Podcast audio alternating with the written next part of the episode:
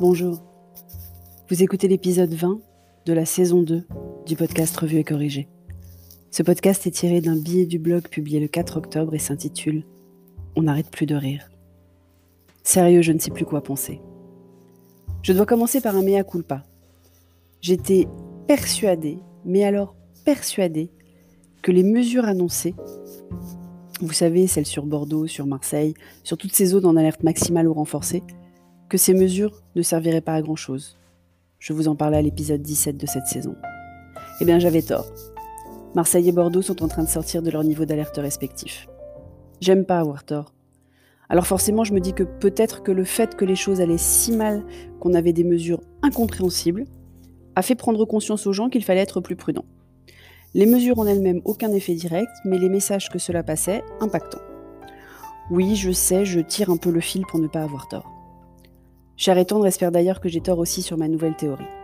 Bien sûr, on va passer l'Atlantique aujourd'hui parce que tout le monde ne parle que de cela. Alors qu'est-ce qui est vrai? Au début, je me suis dit bien fait, comme tout le monde. Enfin, tous ceux qui ne sont pas membres de la secte dont il est le gourou incontesté. Mais depuis 24 heures, j'ai changé d'avis.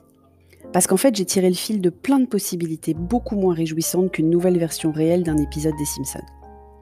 1. Il n'est pas malade du tout et veut se poser en survivant. 2. Il n'est pas malade du tout et veut pousser les médicaments de son pote avec qui il joue au golf, qui est le PDG d'une boîte pharmaceutique qui fabrique des trucs pas encore approuvés par la FDA, des anticorps monoclonaux ça s'appelle, mais qu'il a annoncé avoir pris quand même. La boîte s'appelle Regeneron pour ceux qui n'auraient pas encore l'info. 3. Il n'est pas malade du tout et veut éviter les deux autres débats. Oui, celle-là, elle est un peu faible. Il est persuadé d'avoir gagné le premier, que tout le monde a perdu, Biden compris. 4. Il n'est pas malade du tout et veut pouvoir dire dans quelques jours c'est une grippette, repartez bosser. 5. Il est vraiment malade et les républicains vont accuser les démocrates de l'avoir contaminé pendant le débat. Ça va déclencher une guerre civile avant les élections, on n'aura pas besoin d'attendre le décompte des votes. 6.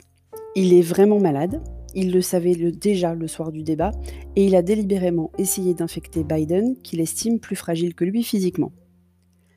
7. Non mais faut que je m'arrête.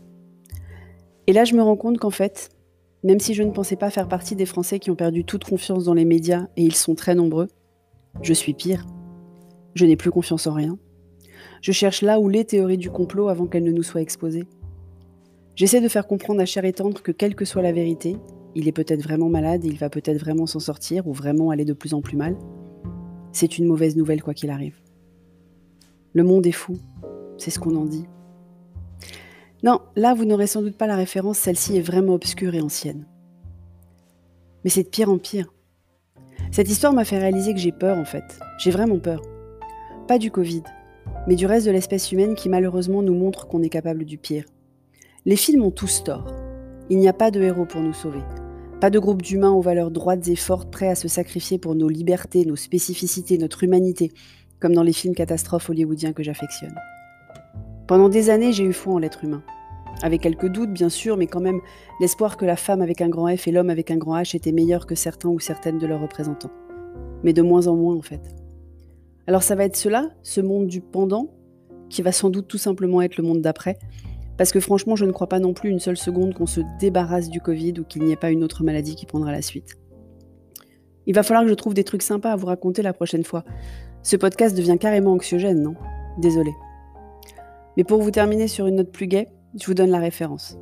Un obscur groupe québécois des années 70 qui a juste eu un tube en France, que vous connaissez tous. Et tout l'album est génial en fait. Enfin, je trouve.